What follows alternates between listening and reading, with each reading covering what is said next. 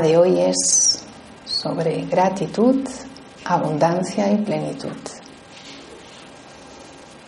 Y puede ser también una reflexión para todos para revisar cuán agradecidos somos. Qué gran cualidad es ser agradecido, ¿verdad? E incluso, ¿por qué no expresarlo? Porque a veces uno dice, no, pues sí, estoy contento o lo piensa, pero el podernos decir las cosas unos a otros cuando las cosas están bien o cuando alguien ha hecho algo por nosotros o cuando alguien ha mostrado esa empatía.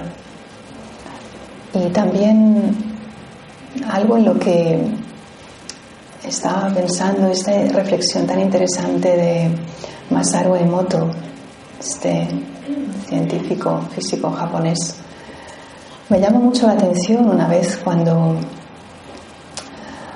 cuando en su estudio de las gotas del agua, sabéis de lo que estoy hablando, cómo la cristalización de las gotas de agua produce una forma u otra en función de la vibración a la que están expuestas.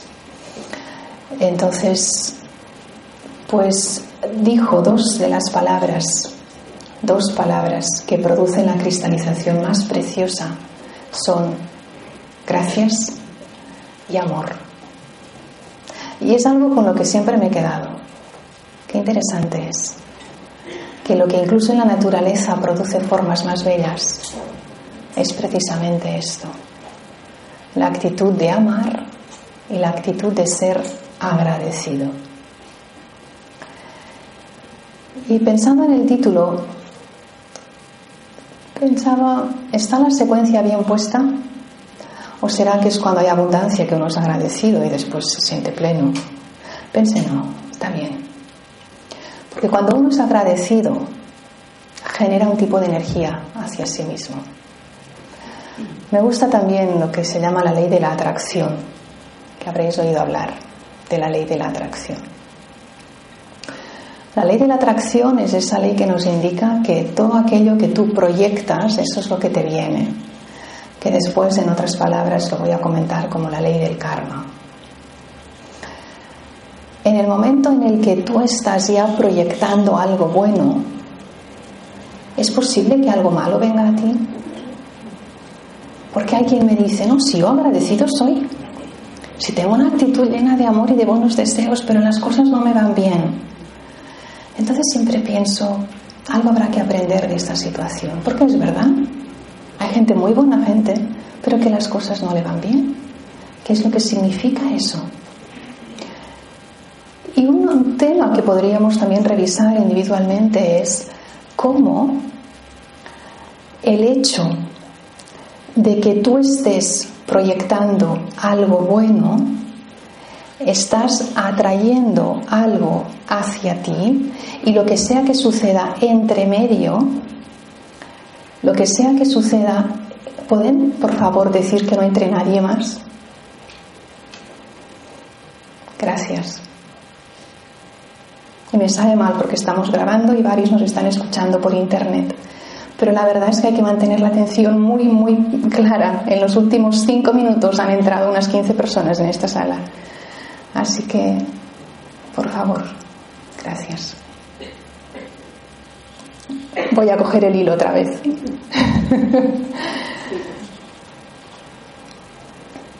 Estaba hablando de la ley de la atracción. Entonces, ¿cómo en la ley de la atracción todo aquello que genero es lo que está viniendo hacia mí? Incluso si algo pueda suceder entre medio, ¿qué es lo que ocurre? Son situaciones que vienen para aprender, para ver qué es lo que podría estar haciendo de forma diferente, para ver de qué manera algo lo podría cambiar o podría cambiar el enfoque. ¿Se entiende lo que estoy diciendo? Porque en el momento en el que pienso que todo es para bien, en ese momento, a partir de ese momento, cambio mi actitud. A partir de ese momento estoy pensando si hay algo que puedo aportar aquí. En ese momento pienso, a ver, pero hay que parar para eso. hay momentos en nuestra vida en los que tenemos que parar y reflexionar, simplemente observar.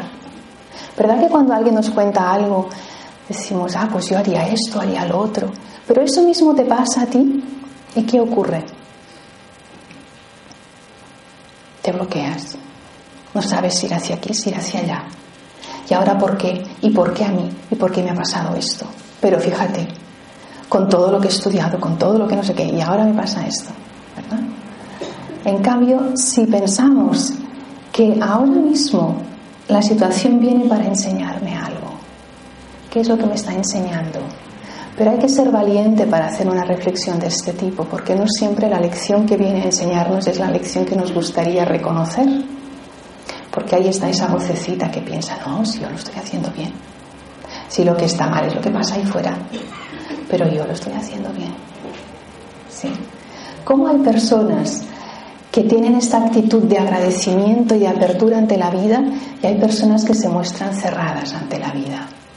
Voy a poner un ejemplo. Cuando vamos a India, pues nos encontramos con gente de todo el mundo. Conocí a esta persona de Colombia. Hace ya unos meses estuve allá en Colombia y supe un poquito más de esta chica. Resulta que en un momento dado, pues sin trabajo, se puso a hacer bombones y pasteles. Tenía esta habilidad de la repostería. Y uno puede pensar, fíjate, pues ahora pues me toca hacer esto, ahora vender pasteles, ¿no? Se ha convertido en una empresaria, haciendo exactamente lo mismo. Y le piden pasteles, hace unos bombones exquisitos, realmente de los mejores que he probado. Envía sus bombones y pasteles por todo el país, desde la casa de su madre, a donde va cada mañana a trabajar. Podría pensar, fíjate tú, ¿no? Ahora, no, es una empresaria, que hace sus bombones y vende sus bombones exquisitos. Una presentación que la mejor pastelería de Barcelona no lo puede ganar. Tienes una habilidad, además según la, utilizas, te vuelves más experto en aquello que es habilidad para ti y entonces eso se convierte en lo que tú estás aportando al mundo y tú estás aportando todo aquello que tú sabes hacer. ¿Entendéis lo que quiero decir? En cambio, hay otras personas que la actitud no es de agradecimiento, que la actitud no es de a ver qué es lo que puedo hacer ante la misma situación. Voy a poner otro ejemplo. Aquí pues viene mucha gente y pues te enteras de cosas y alguien un día, todo sucedió en un mismo día, alguien viene por la mañana y me dijo, mira, una médica, pues necesitaría a alguien que viviera en casa y que cuidara de mi hija. Si sabes de alguien, pues, bueno, no sé, nunca se sabe, ¿no? Esa misma tarde viene alguien dice, ay, hace tanto tiempo que busco trabajo, es que las cosas no me van bien, es que tal, es que fíjate, pero en qué situación me encuentro. Yo pensé, ah, pues mira, pues mira, justo esta mañana ha estado aquí esta persona que quiere a alguien para que viva con ella. Y, y pues podrías tener este trabajo. Se me queda mirando y me dice, ah, pero yo salir de mi casa no. Entonces, era por la noche y llegué a mi casa pensé, ahora no entiendo nada. O sea, hay mucha gente que está aparentemente, ¿no? Una actitud de querer buscar un trabajo y aparece un trabajo que te ofrece la oportunidad de trabajar y también de hacer algo de sacrificio y no lo quieres. Yo pensé, ante esta misma situación, ¿qué haría? Oye, pues quizás si tan, tan, tan límite estás, dedicas medio año, un año a obtener un fondo y a partir de aquí puedes decidir qué hacer. No sé, fue mi planteamiento, aunque sea ir a cuidar a un niño. ¿No? Pero cuando una situación está tan límite, ¿cuál es la vibración y la actitud que yo aporto ante las cosas que están sucediendo? ¿Se entiende lo que estoy diciendo? Porque también toda esta actitud es lo que hago que venga hacia mí pero me cierro a esto, me cierro al otro, me cierro al otro, y luego quiero abundancia, pero ¿qué significa abundancia también? Luego vuelvo a este tema. Pero en cuanto a ser agradecido, hay la actitud de apertura que es fundamental. La actitud de, de aportar y a la vez de estar abierto a recibir las oportunidades. porque hay oportunidades, pero también hay que tener ojos para querer verlas. Oportunidades hay. Y recién me mandaron un experimento de alguien, un catedrático en la facultad, eh, creo que era en la facultad de Estados Unidos, un señor que quería investigar acerca de por qué a algunas personas todo les va bien y por qué a algunas personas parece que todo les va mal. O sea, parece, ¿no? Que algunas personas que, que todo les, les va bien y otras personas que no hay manera. Entonces él hizo un experimento, él puso un anuncio en el periódico y dijo, busco personas que de verdad piensen que son muy afortunadas y personas que piensen que son unas desgraciadas. Es para hacer un experimento en la universidad. Y se apuntó gente para hacer su experimento.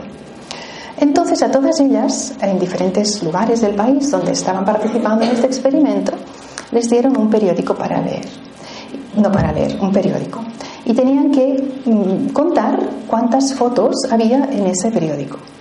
Pero entre medio había un papel con unas letras un tanto más grandes que el resto que ponía, si a la persona que te está haciendo el ejercicio le dices que has visto esto, te dará 50 dólares. Pues paradójicamente, no todo el mundo vio ese papel.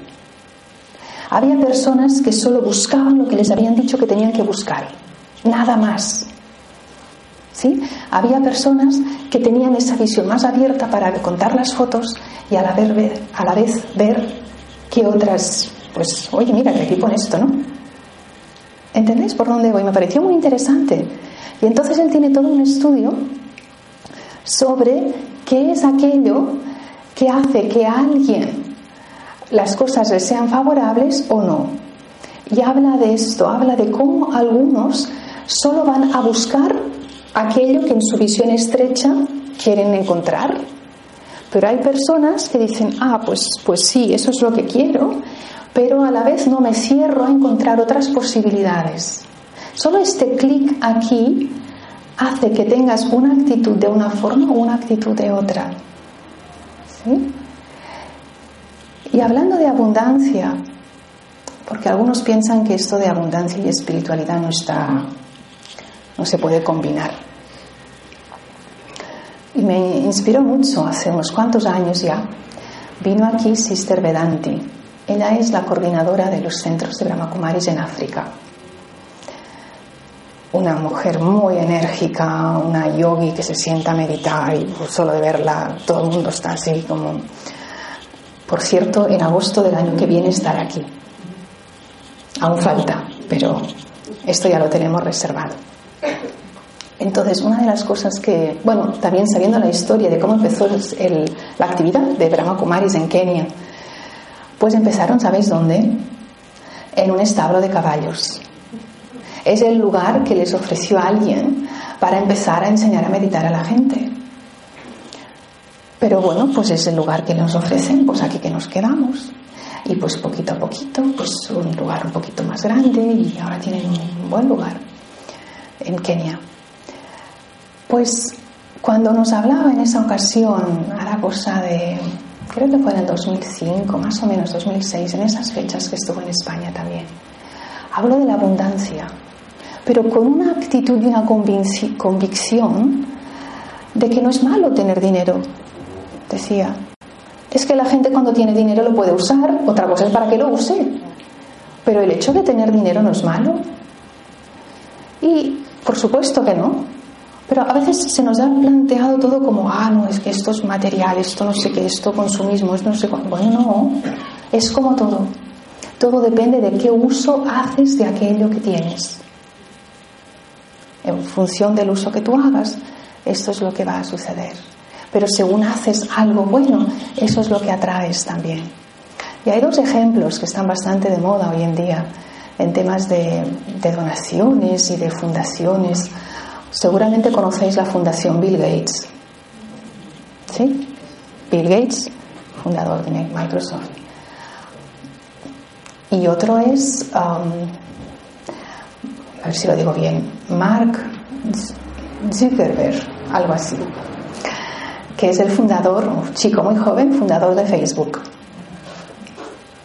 Vale, pues ambos, con cantidad de dinero, Y uno de ellos, Bill Gates, donó él y su esposa el 80% de lo que tenían, que el 20% debía ser también, vete a saber, pero bueno, el 80% de lo que tenían para ayudar en casos de necesidad y con diferentes, ellos se han creado una fundación para ayudar a países en necesidad de, um, pues, de mejora y sobre todo temas de mujeres y de niños en situaciones de pobreza, etc. Y el otro también decían, pues si queremos que nuestros hijos um, tengan una vida sana, pues queremos que todos los niños del mundo puedan vivir sin enfermedades. Y en base a eso donaron, creo que son 3.000, 3.000 millones, cuando son tantos ceros ya me pierdo, 3.000 millones de dólares para investigar en enfermedades, sobre todo en niños. Yo de todas estas cosas, a mí siempre cuando escucho, ah, bueno, pero claro, todo esto después le repercute y se descuenta, mira, me da igual. La gente cuando tiene dinero lo usa para una buena causa. Ojalá hubiera más gente que dedica todo esto para hacer lo que quizás en estos momentos muchos gobiernos no hacen. Entonces, cuando alguien tiene ese espíritu de ser generoso, pues ahí está. No está mal tener dinero. La cuestión es cómo tú creas ese espíritu de abundancia y de dar y de querer seguir compartiendo con los demás algo que tú, quien sea, piensa que es un buen propósito, ¿no? Y a mí esto me inspira también. Me inspira a estas personas con visión y con posibilidades, obviamente.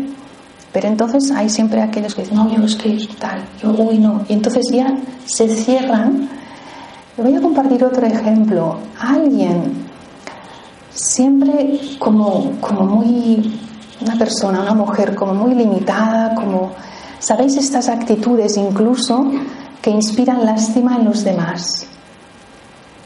Porque puedes generar, aunque no tengas, pero puedes vivir con mucha realeza, con lo poco que tienes, o con lo poco que tienes, puedes inspirar lástima a otros. Esta no es una buena energía tampoco. El inspirar lástima a otro, el que otro tenga que decir, ay pobrecito. Puedes tener muy poco, pero vivir con mucha dignidad. Hay otro ejemplo que a veces nos cuentan de Daddy Yankee. Ahora en enero cumplirá 101 años, la directora internacional de Brahma Kumaris. Pues hubo una época donde estaba en Puna, un lugar cuando empezaban a moverse por India y a esparcir todo este conocimiento por India, tenía muy poquito. Y alguien que había estado en esa época decía, dice, mira, un día nos dio, ah, ofreció algo de comer y la comida era un chapati, lo que nos dio fue un chapati, que es aquí lo que usamos como pan, tipo un chapati sin nada y un vaso de agua. Dice, pero es que lo ofreció con tanta realeza que nadie dijo nada.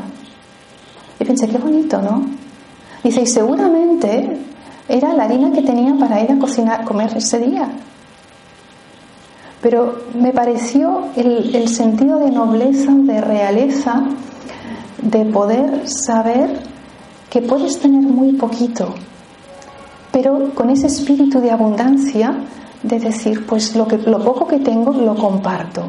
Y es muy curioso también, y los que habéis viajado a diferentes lugares lo habréis podido ver, cómo muchas de las personas más generosas que existen son las que menos tienen. Es muy interesante esto. El que te invitan fácilmente, alguien te invita a su casa y comparte lo poquito que tiene para, para, poderte, para poderte ofrecer algo. Recuerdo de las primeras veces que fui a India, alguien nos invitó a una familia y cuando nos invitó a su casa, pues tú piensas una casa, ¿no? Era una estancia. Y las camas era, mm, las ponían de pie. Entonces ahí, como comen en el suelo, incluso ahora algunas familias, pues las ponían de pie y comían ahí. Y luego cuando era la hora de acostarse, pues bajaban las camas y dormían pero ofrecieron con tal espíritu de generosidad y con ese corazón tan abierto que te hacen sentir muy bien. Entonces, abundancia, ¿qué es? ¿Es la cantidad de cosas que tienes para ofrecer? ¿O es el espíritu con que las ofreces? Y por tanto, la actitud con la que todo te viene de vuelta también. Es también un aspecto a revisar esto. ¿Qué es, ¿Cuál es la vibración que yo desprendo? Y hablando de la abundancia y de todo aquello que tengo que aportar, también es cuál es la relación que yo tengo con aquellos que tienen, materialmente estoy hablando ahora. Porque algo que también corta mucho la energía, ¿sabéis qué es? La envidia. Tú no tienes, pero no te apetece que los demás tengan tampoco. ¿Conocéis ese sentimiento? En cambio, un espíritu de generosidad también es permitir que los demás tengan. ¿Os parece? Ah, yo no puedo tener porque nadie tenga.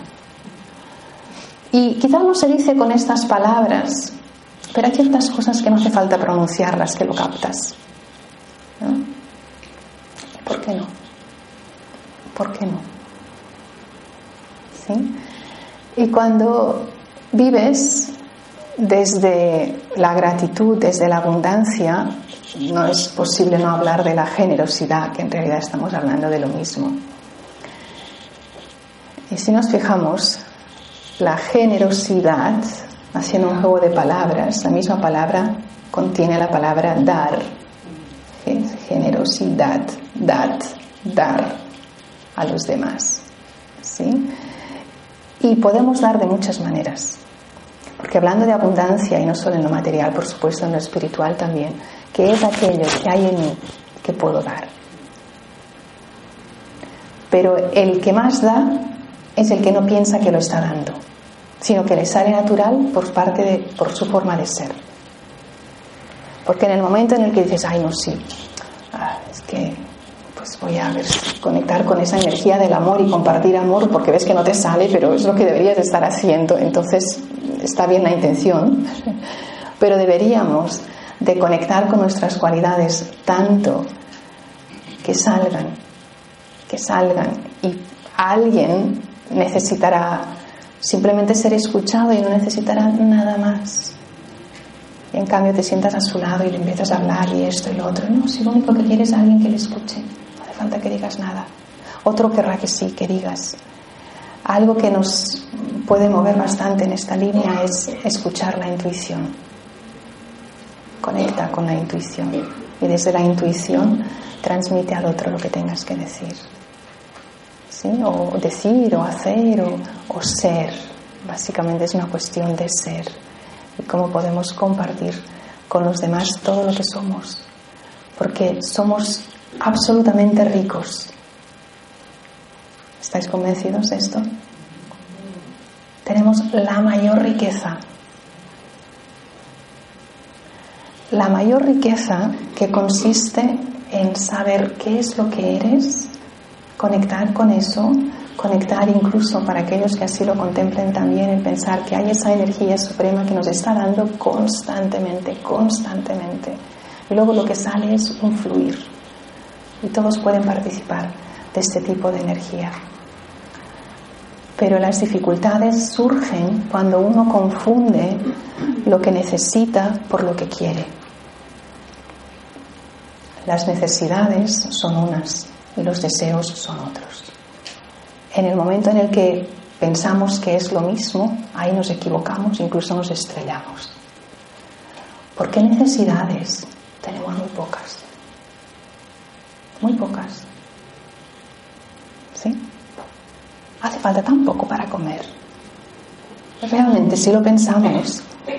Ahora, para satisfacer todos nuestros deseos, quizás hace falta un poquito más. Pero para lo que realmente sería necesario un momento de apuro. Es muy poco, muy, muy poco. Yo me acuerdo cuando en esta época que, bueno, pues cada cual comenta ¿no? sus necesidades y sus, sus inquietudes o cosas que no puede satisfacer. Decir, bueno, igual, a ver si tan mal me lo pones, ¿sería posible desconectar Internet de tu casa? Ya es un dinero cada mes, ¿no?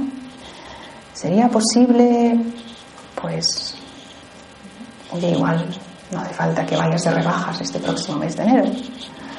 Ah, igual, y empiezas a hacer una lista y algunos dicen, ay, pero ni siquiera esto. Ay, ah, no, esto no. Ah, quítame todo, pero internet no me lo quites. Ah, pero entonces, oye, igual no estamos tan mal. ¿Sí? Y al menos en el lugar donde vivimos, de hambre, hambre, no muere nadie. Si lo, si lo ponemos muy crudo, con los comedores sociales que tenemos, al menos en este lugar, de hambre no muere nadie. ¿Sí? Entonces, a partir de ahí, pensemos qué es lo que podría estar haciendo internamente, ya no con el interés que hay detrás, ¿eh? luego hablaré de qué es lo que quiero decir con esto, sino internamente qué es lo que puedo hacer para sentirme mejor, para sentirme plena y para observar después por mí misma cómo incluso las cosas externas me son favorables. Es una relación muy cercana a la que existe cuando no lo haces con interés voy a sentirme yo muy bien y así voy a traer muchas cosas buenas. No es la intención correcta. ¿no? Lo tienes que hacer sin ningún interés. Lo tienes que hacer para conectar con esta riqueza que hay dentro de ti. Desde esa riqueza, después observa qué cosas pasan. Igual te das cuenta de que pasan cosas más mágicas de las que de, de verdad te están ocurriendo. Porque también tenemos que prestar más atención a la sutileza crear una forma de ser más sutil que podamos percibir lo que normalmente prescindirías y ni siquiera te darías cuenta que sucede.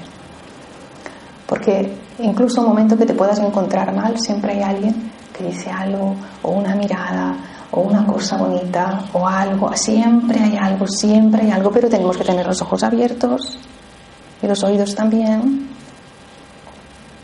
Porque pueden estar pasando cosas maravillosas a nuestro lado Estás tú tan ofuscado en lo que te está pasando que no ves nada más, ni ves a nadie más y todo te parece mal.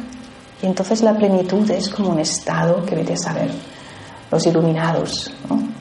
Cuando llegas, estás explicando y a veces estás diciendo, no, esto ya para iluminados, como diciendo, no, en este nivel más cotidiano, no, pero estamos hablando de este nivel cotidiano. Estamos hablando de tener los pies en la tierra. A mí me gusta siempre ser muy práctica. Si tienes tanto, pues puedes gastar tanto.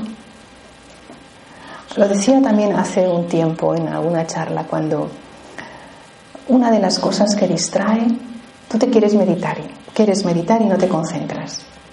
Hay varios motivos. Seguramente, si te quieres poner a meditar y no te concentras, ha aparecido alguien en tu mente con quien has tenido una discusión ese día. O ha aparecido una conversación en tu mente de algo que pasó o una cosa que has visto o un anuncio, lo que sea. Las informaciones, sobre todo las más recientes, interfieren en ese momento. ¿Sí? ¿A nadie le pasa esto? Sí. Hay algo que tira, aquí tenemos esta expresión, tirar del intelecto, no sé si estaría correcto decirlo así, pero algo que, te distrae, una y otra vez. ¿Sabéis qué es? La cuestión económica no resulta. Pensémoslo realmente. Tienes que pagar unas deudas, has, en català diem has estirat més el braç la màniga, lo siento, no sé cómo traducir esto al castellano. Has querido hacer más de lo que querías hacer, ¿sí? Cualquiera de esas cosas entonces, ¿qué ocurre? Tira de tu intelecto. Cuando vas solucionando las cosas, estás trayendo paz a tu mente. Fíjate, pensabas que la paz en tu mente venía meditando. Es cierto, claro que viene meditando. Pero tienes que acompañarte de una actitud en tu vida sostenible. Y entonces la práctica de la meditación nos ayudará en eso. ¿Tiene sentido para vosotros o pensáis que son dos áreas diferentes? Somos un único ser. Un ser que tiene una familia, que va a trabajar, que tiene unas inquietudes, unos amigos y que le gusta meditar.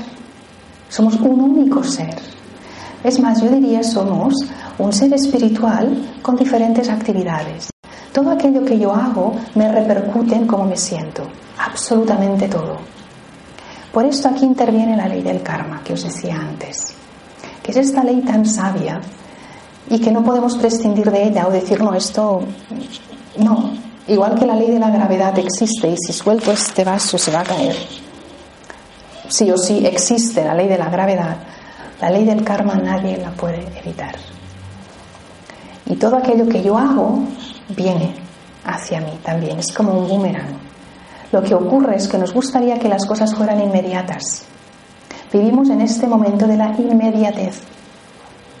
¿Sí? De la comida rápida, del resultado rápido, de ya enseguida quieres todo que suceda ya, ya, ya, ya.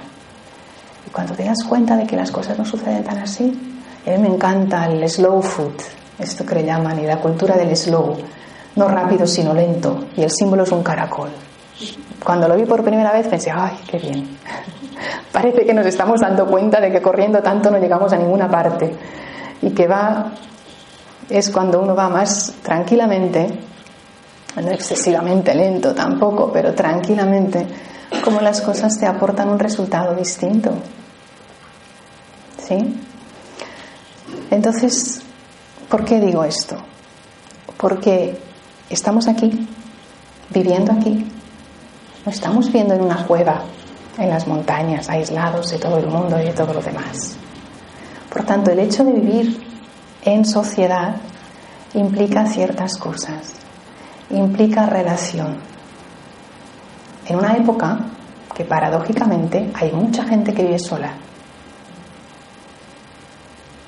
Conocéis seguramente gente que vive sola, ¿sí? Pero donde uno se perfecciona es estando con gente, trabajando con gente, con un grupo de personas. ¿Por qué? Porque quizás lo tienes más difícil, entre comillas. Pero aquí también decimos, hay una expresión que es, si tienes diamantes, los diamantes hay que pulirlos, ¿no? Pon unos cuantos diamantes en una bolsa y muévela, sacúdela. Y los diamantes se pulen. Pues cuando estamos juntos nos pulimos unos a otros que significa que un día tendrás que tolerar esto, otro día no te gustará lo otro, pero tienes que convivir con eso y otro día no sé qué, porque nadie es igual que tú. ¿Y por qué tú no eres igual que nadie? Y entonces es ahí donde vamos practicando ciertas habilidades, donde vamos poniendo en práctica, claro, si uno quiere, las virtudes en la práctica, porque todos tenemos muchas cualidades, pero tenemos que dejar que afloren. Y no un poquito, sino al máximo, al máximo. Y por esto esta abundancia en todos los sentidos. Cuando quieres ser generoso, sé generoso. Ahora también podéis decir, bueno, pero tan generoso, porque también alguien una vez me lo dijo hablando de la generosidad. Dice, conozco a alguien que lo, tanta generosidad que al final se quedó sin nada. Hombre, tampoco es eso. El punto para mí medio, lo que nos puede hacer llegar a ese punto de equilibrio es toca con los pies al suelo y ser responsable con, con lo que tú necesitas. Una persona enferma no requiere de lo mismo que una persona sana, pero una persona sana puede que esté enferma dentro de un tiempo, por tanto tendrás que tener una previsión también. Hay que ser coherente con el mundo en el que vivimos, pero nadie nos puede quitar la conexión con el interior. Y según vas sintonizando más lo que hay dentro con lo que hay fuera, este nivel de sintonía o de sincronicidad, más pleno te sientes. Ya no vives aparcelado. Esta es la vida material, ahora es la vida espiritual, ahora voy a meditar. Ahora tal, ahora. No. Somos un único ser. Un único ser con diferentes acciones, si queréis. Pero lo que somos por dentro es lo que se manifiesta, es lo que se expresa. Y ahí sí que podemos dar en abundancia, porque además yo creo que estamos todos de acuerdo en que hace falta abundancia de paz y de amor y de luz para compartir con el, mundo en el que estamos viviendo, con tantas cosas que están sucediendo.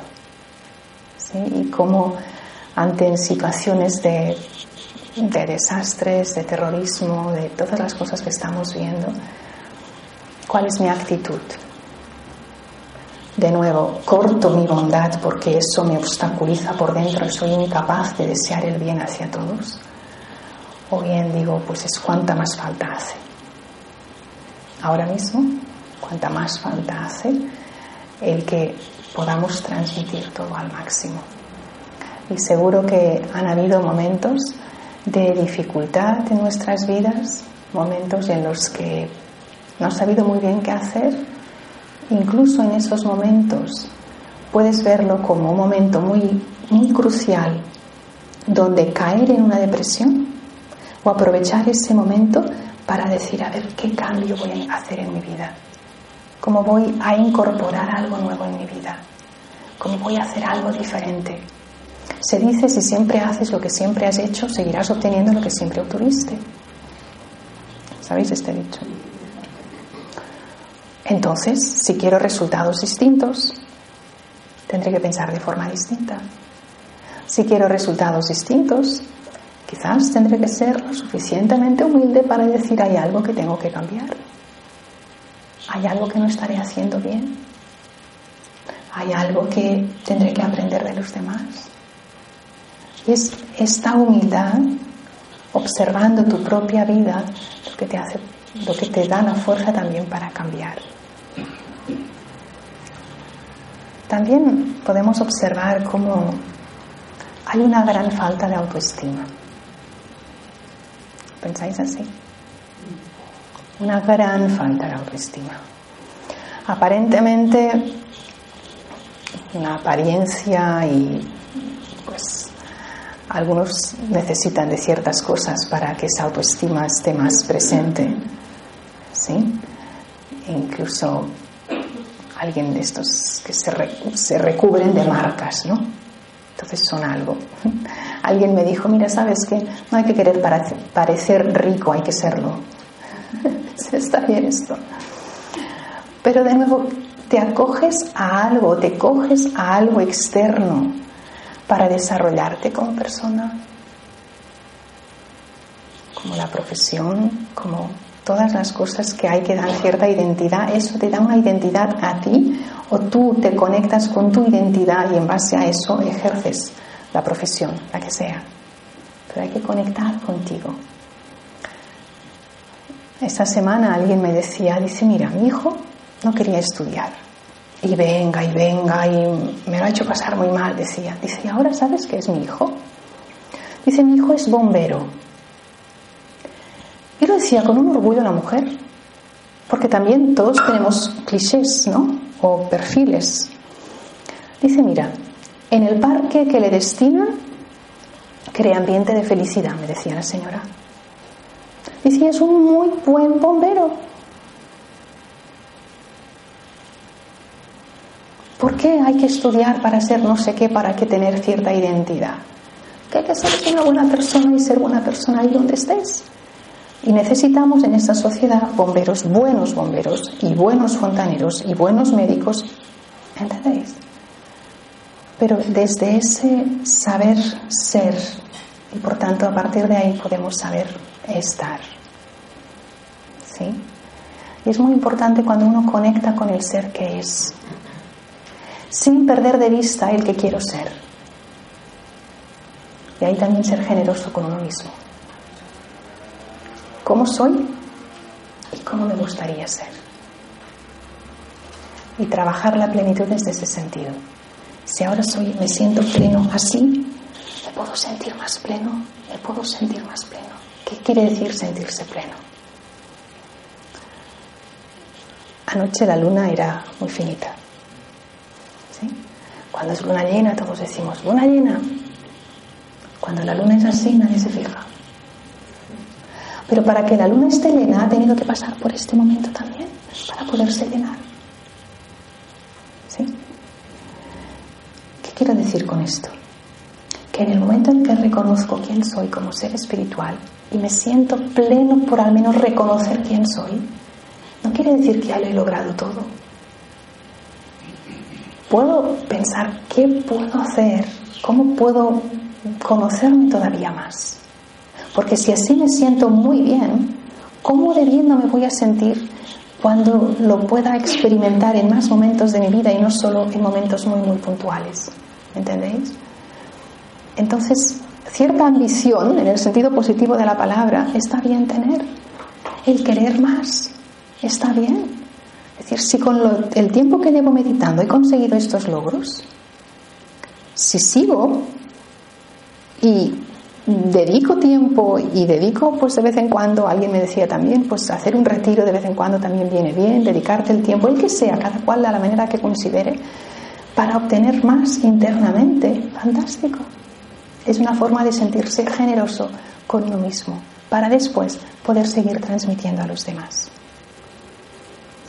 ¿Sí? ¿Se entiende lo que quiero decir? O sea, ser generoso con uno mismo para disfrutar de la propia plenitud, para disfrutar del poder sentirse bien y poder llegar a un momento que dices, realmente no necesito nada. Nada. ¿Se entiende lo que acabo de decir? No necesito nada porque lo tengo todo.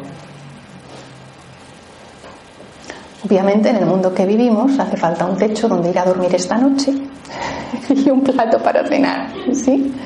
Pero estoy hablando en otros términos. Estoy hablando de que no necesito nada. Porque si no el espíritu de generosidad se nos corta también, ¿sabéis cómo? Cuando empezamos a, a ver cómo son los demás. Es curioso. Pero ahí se nos corta la posibilidad de crecer, la posibilidad de experimentar la plenitud. Por ejemplo, tú estás muy bien, pero te gustaría que el otro también estuviera bien porque tú estarías mejor si el otro estuviera bien. ¿Le suena a alguien esto que estoy diciendo? ¿Verdad? Entonces he descubierto hace poco una cosa, que no es lo mismo tener expectativas que tener deseos. Buenos deseos, matizo, no es lo mismo tener expectativas que tener buenos deseos. ¿Sabéis cuál es la diferencia?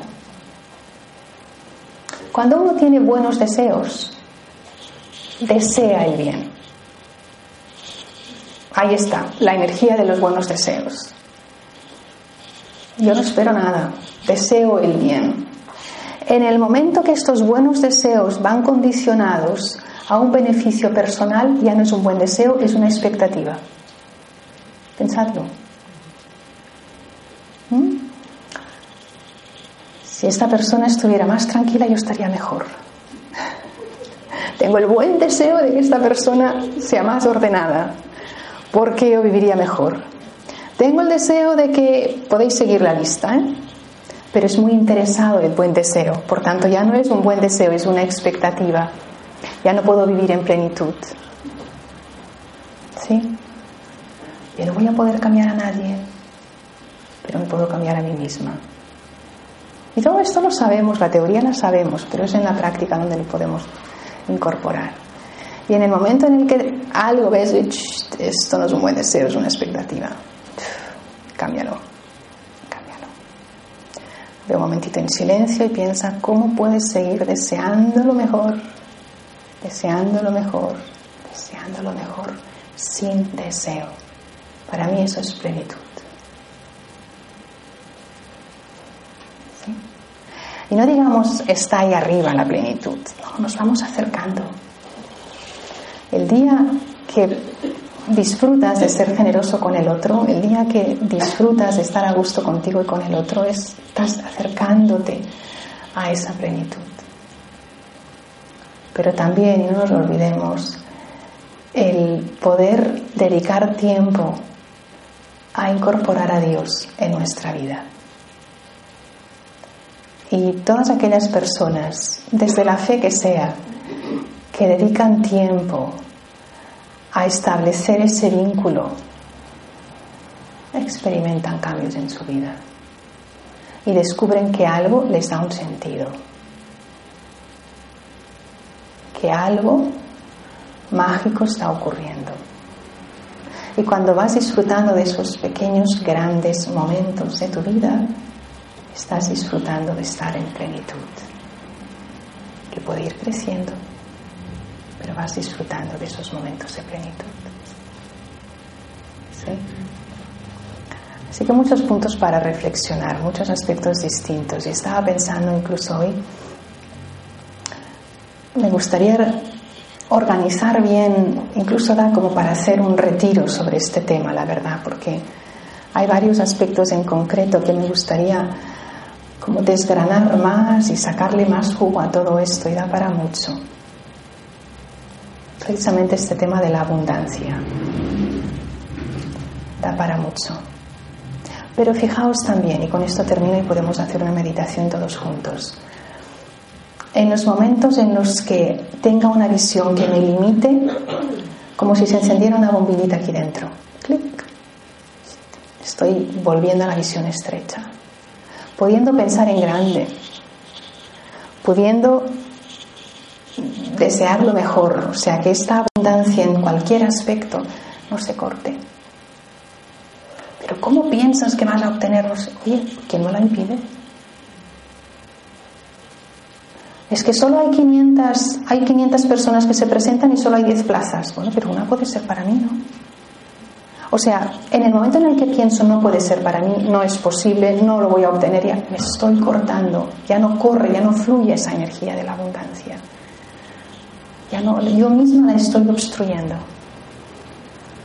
¿Por qué no? ¿Por qué no? Entonces es este clic ahí, de cara al año que viene, que es el clic, el cambio que quiero hacer. ¿Sí? Hay mucho cambio por hacer. Pero nos decir, uff, no, qué bien, un año nuevo y voy a poder cambiar más cosas. Voy a poder compartir más cosas. Voy a descubrir más cosas de compartir con los demás. Este es el pensamiento, puede ser. Siempre es, lo decimos, porque cuando termina un año no solo es arrancar, ya no iba a decir arrancar la hoja del calendario, no, cambiar de calendario, ya no solo es cambiar de calendario, sino qué es lo que deseo para el año que viene. Tantos buenos deseos, tantas cosas bonitas en estas fechas, ¿verdad? Pero, ¿qué es aquello que me gustaría obtener? Si ahora me siento esta noche en mi casa en silencio, encontrad algún momento. Para mí es importante antes de fin de año. Antes de fin de año, valorar el año. ¿Qué ha ocurrido? ¿Qué ha ocurrido este año externamente e internamente? ¿Qué ha ocurrido? ¿Qué aprendizajes han ocurrido en mí este año? ¿He aprovechado todas las oportunidades que este año me ha brindado? ¿Podría haberlas aprovechado más? ¿De qué manera las podría haber aprovechado más? Y en base a la revisión de este año, pensar sobre el que viene. No tanto qué voy a hacer, que bueno, también está bien tener una idea de cómo planificar el año, pero no estoy hablando de eso. Estoy hablando de cómo me gustaría verme de aquí a un año.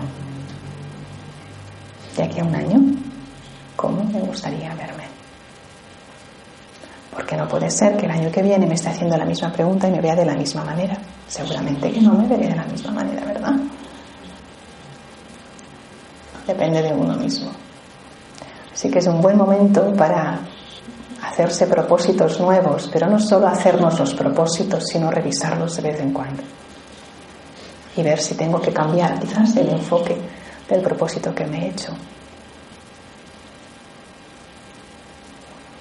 Pero la vida es una vida de aprendizaje, una vida de crecimiento. Pues vamos a meditar, pero si hay alguna pregunta antes, ¿alguien quiere decir algo? ¿Comentar algo? ¿Sí? El factor suerte tiene algo que ver. Si el factor suerte, repito para los que nos están escuchando, si el factor suerte tiene algo que ver. Yo creo,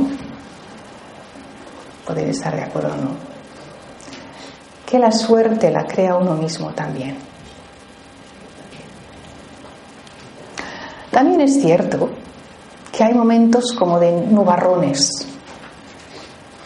Hay etapas en tu vida, ¿no pensáis? Que es como si de repente hubiera ahí como una cosa oscura, no sabes muy bien qué es, pero que después dices, ay, no sé qué fue eso, pero ahora me siento bien, como una, una época que también te aportó tiempo de reflexión y de ver qué es lo que podías cambiar, pero sí que estoy convencida que todo lo que creo en mi mente crea una consecuencia en mi, en, en mi entorno.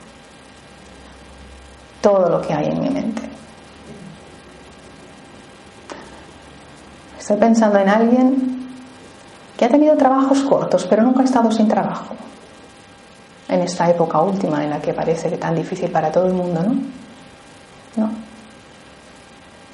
Yo misma en una época de mi vida, me acuerdo una vez, terminé un trabajo, me venía bien porque después tenía un viaje y pensé, bueno, pues así puedo hacer este viaje.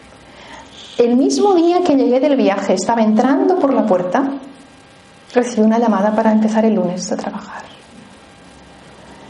Y cuando vas acumulando anécdotas o situaciones de este estilo, al final piensas, ¿qué es? ¿Será también mi propia actitud interna la que a veces ha obstaculizado el que eso suceda? Yo misma me estoy encerrando para que no ocurra magia en mi vida. Se entiende magia en este contexto, ¿no? Cosas bonitas, cosas buenas, cosas que me gustaría que sucedieran. Otro ejemplo. Una vez estaba en un trabajo y, y, de repente, o sea, en ese mismo día, pues me quedé sin trabajo. Y el primer pensamiento, me acuerdo, el primer pensamiento fue, es que tenía que ser así porque me va a salir algo mejor. Oye, nunca lo hubiera pensado. El trabajo que conseguí después no lo hubiera obtenido si no hubiera dejado el anterior y mientras estaba en el otro no hubiera pensado en dejarlo. Entonces fue fantástico, fue una suerte que eso se terminara, porque conseguí el mejor trabajo que, que pude tener después en ese momento. Así que yo pienso que la propia actitud también genera un tipo de energía. Y para aquellas personas que no tengan este tipo de energía también las tenemos que ayudar. Y ayudarlas verbalizando algo, hacerles ver lo que valen. Porque tú lo puedes pensar, pero el hecho de que se lo digas, estás reforzando en ella el que piense bien sobre sí misma.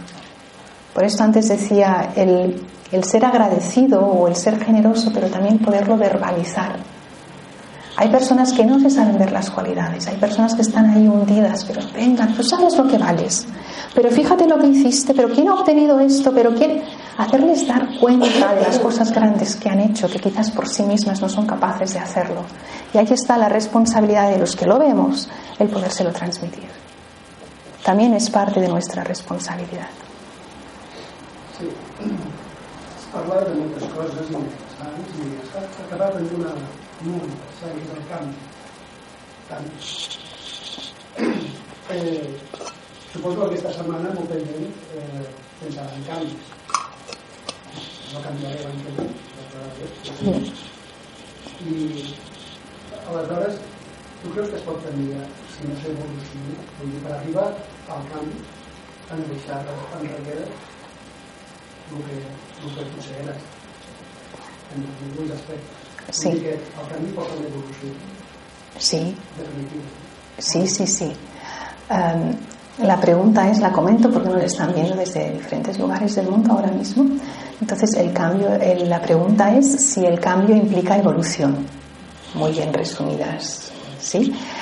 Entonces, obviamente, todo cambio produce evolución y toda evolución produce cambio, diría yo también.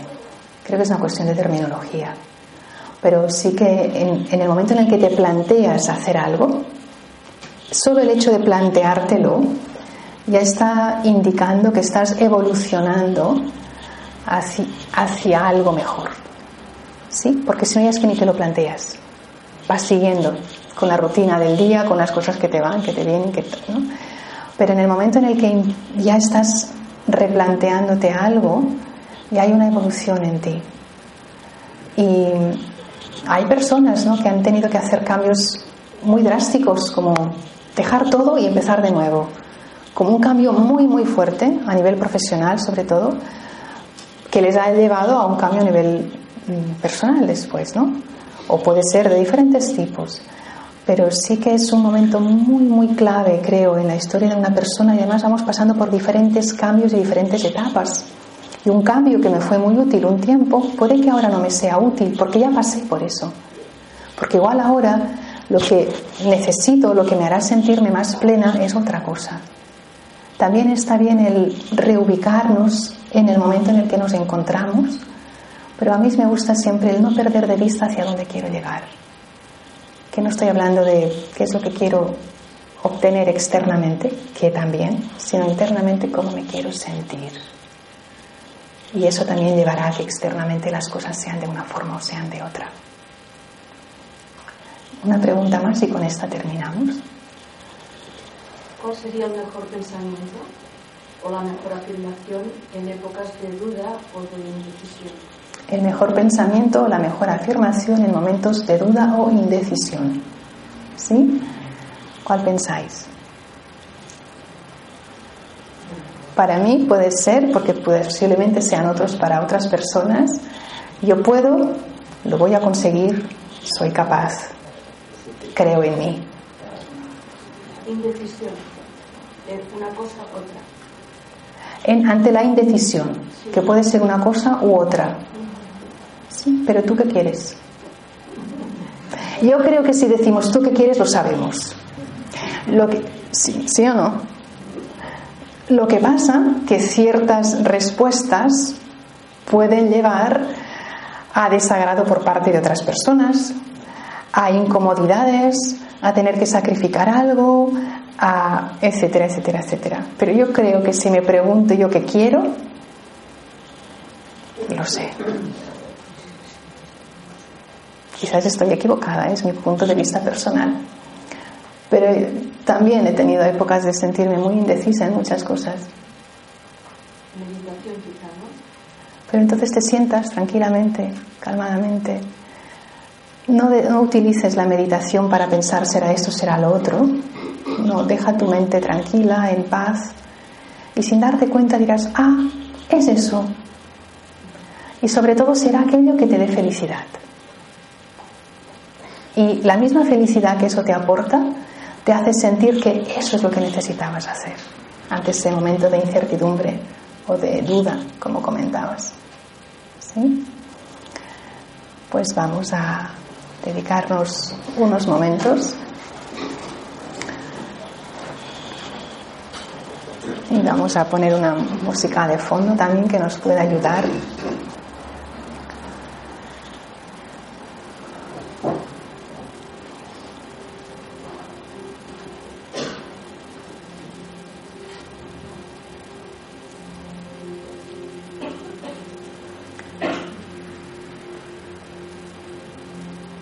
voy a dedicar estos momentos a sentirme en paz, a crear un entorno de paz.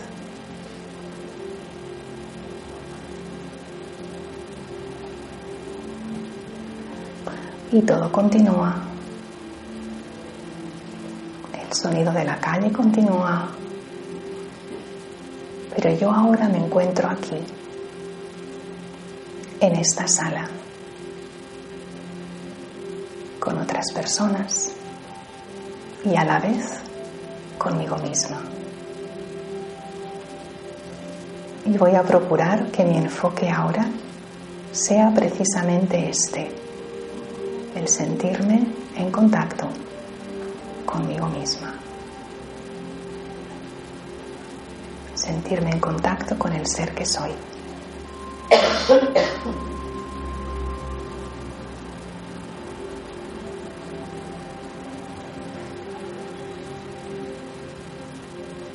Y cuando dejo que la quietud me envuelva,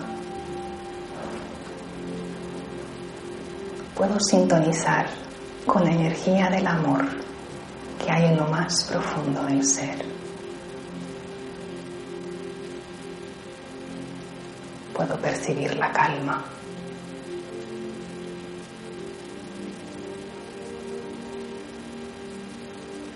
Y reconozco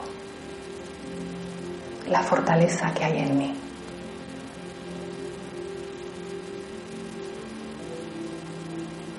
La generosidad que hay en mí.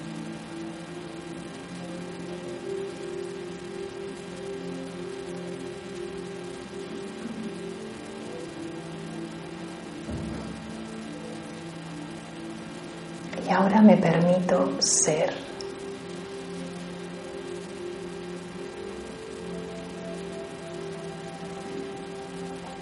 Ahora mismo, para mí, no existe nada más y nadie más. Y me permito estar en contacto con el ser que soy.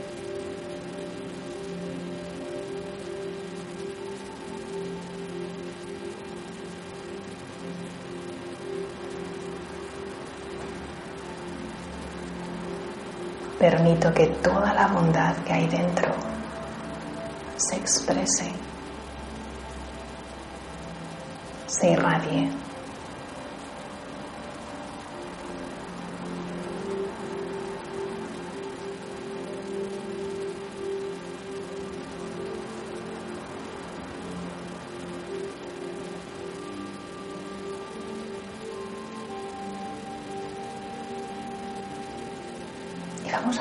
Ahí por unos momentos.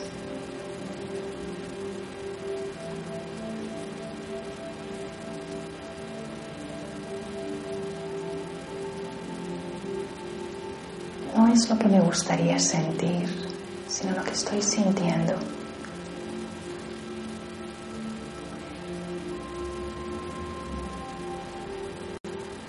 Puede que hayan pasado muchas cosas antes de llegar a este momento en el día de hoy.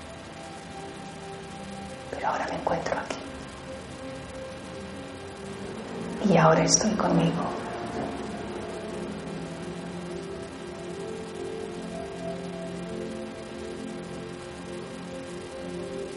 Reconociendo el ser espiritual que soy.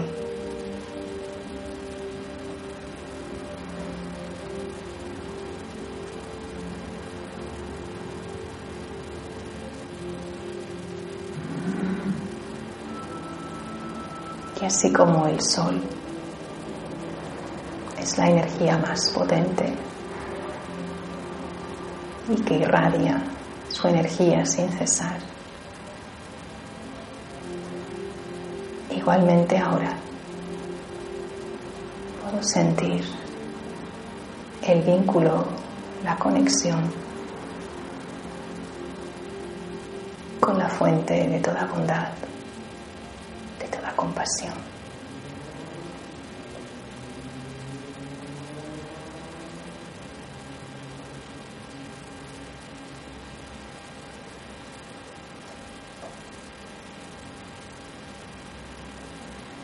Es un tiempo de silencio y de quietud,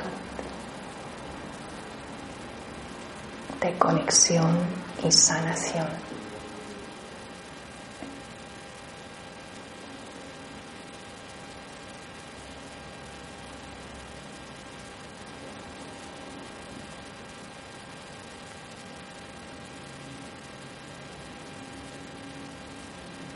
y un tiempo para expresar al mundo la belleza que hay dentro,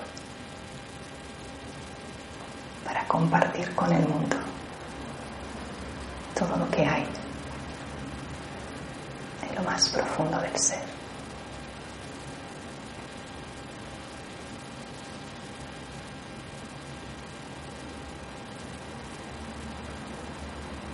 Y voy a procurar tener una actitud más abierta, más inclusiva.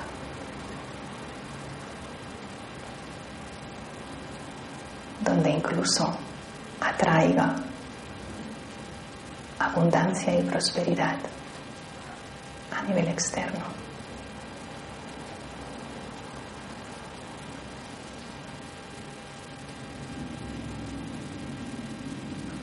para también poderla compartir con otros.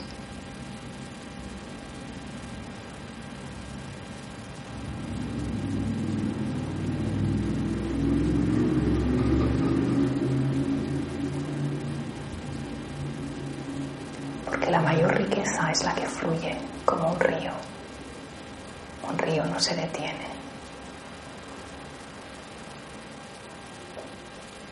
Un río continúa su movimiento.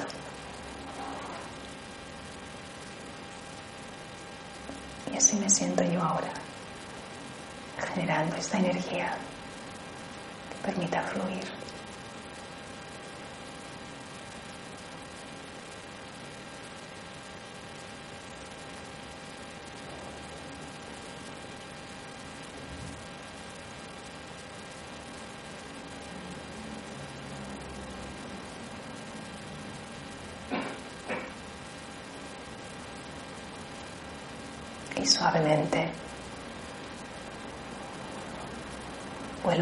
atención a este lugar,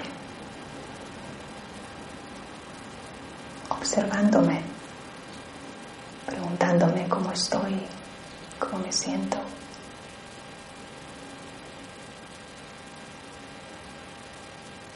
Sin prisa por seguir con el día de hoy.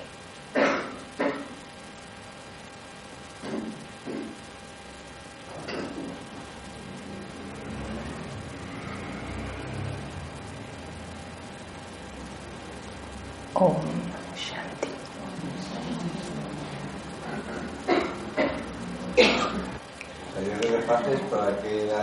Y a, a dejarlo aquí. Gracias por habernos escuchado y hasta otro momento. Gracias.